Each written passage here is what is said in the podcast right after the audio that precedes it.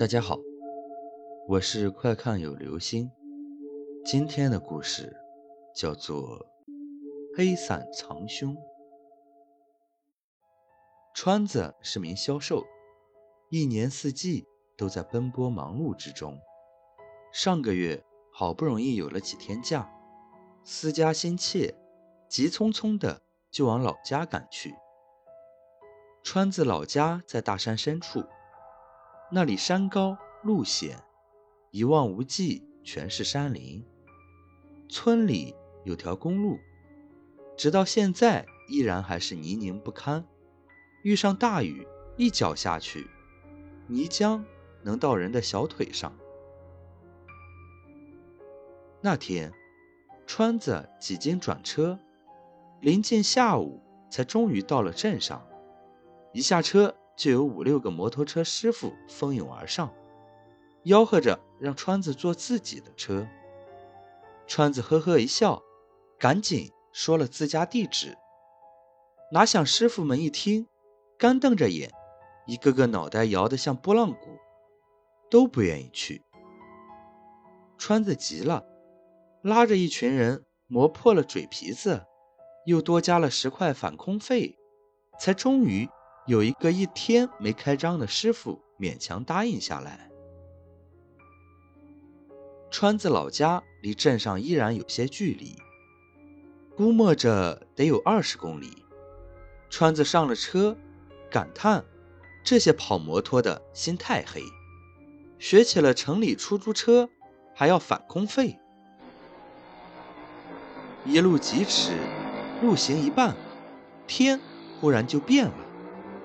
原本晴空万里，转眼间就乌云密布，滚滚雷声从天边响起。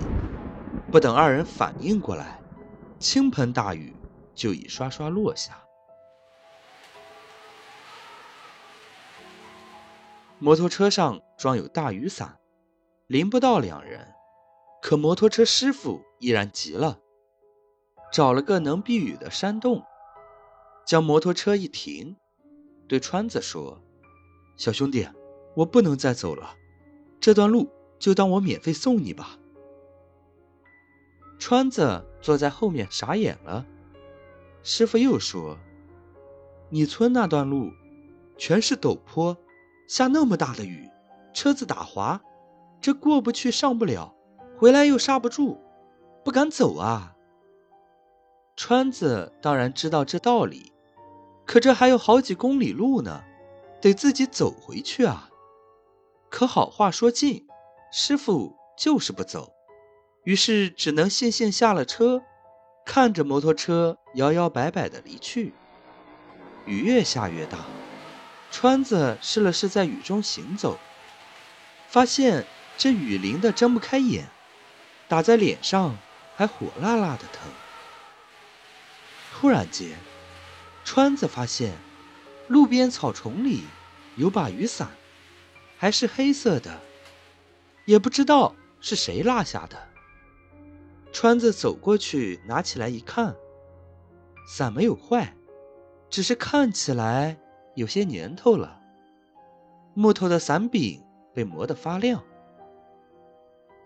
川子心里笑开了花，心想：这真是。瞌睡来了，有人送枕头。撑开雨伞，乐呵呵的就往家里走。回到家，天已经黑了。川子将那雨伞挂在屋檐下，奔走一天，吃了饭，洗完澡，直接躺在床上就睡着了。半夜，迷迷糊糊听见窗外有人呼唤自己的名字。一声又一声，川子，川子，川子，隐约是个女人。川子实在太困了，恍惚一阵，也就继续睡沉了。第二天，忙着家里农活，也没留心这事儿。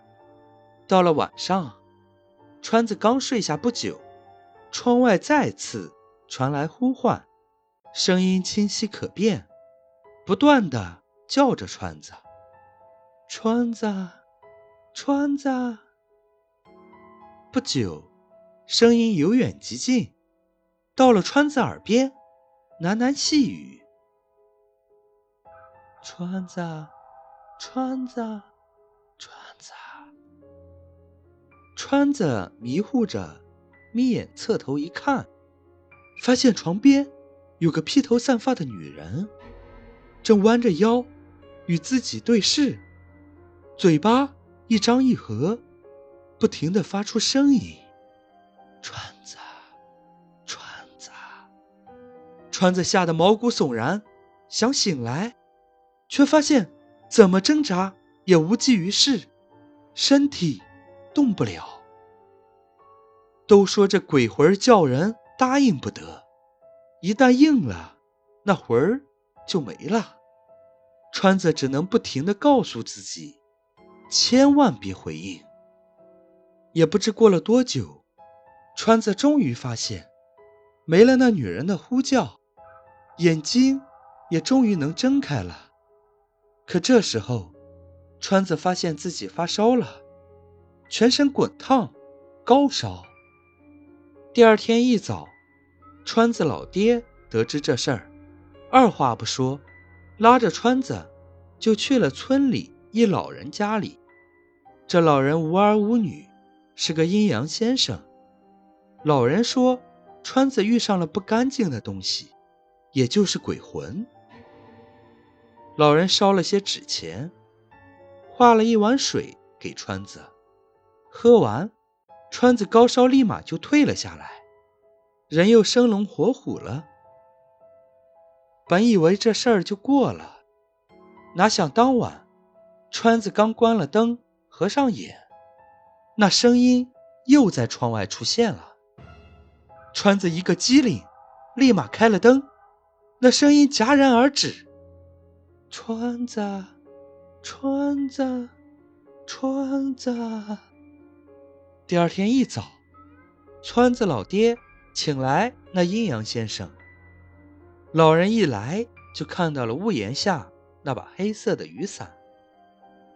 老人问川子老爹：“这伞哪儿来的？”川子在一旁说：“是自己从路边捡来的。当时雨大，碰巧看到草丛里有伞，以为是谁掉的。”就拿来遮雨了。